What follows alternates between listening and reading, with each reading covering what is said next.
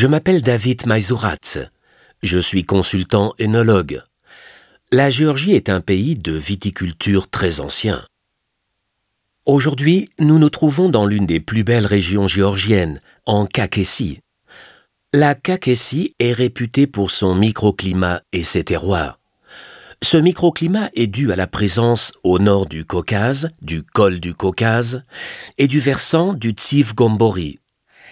La Géorgie, et en particulier la Kakessi, sont réputés pour la diversité des cépages, ce qui offre la possibilité de produire des vins variés et de très grande qualité.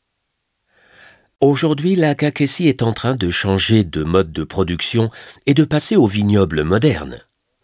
En effet, pendant une certaine période, notamment durant l'époque soviétique, la variété des cépages était limitée, car la quantité était privilégiée au détriment de la qualité.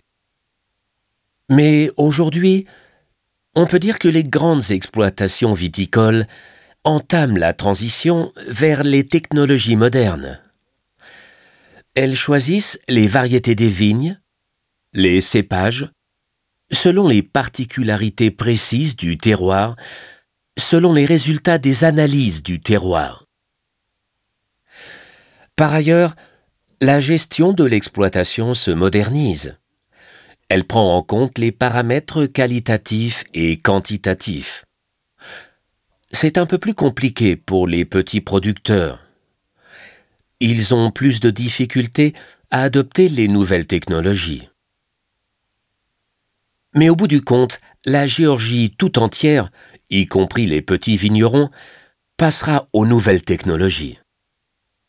L'ensemble de ces mesures déterminera la croissance des paramètres qualitatifs du vin géorgien et du vin de Kakessi. C'est un chantier complexe, une affaire de longue haleine. Mais sans la viticulture de qualité et sans la viticulture moderne, on peut difficilement imaginer la production d'un vin de qualité.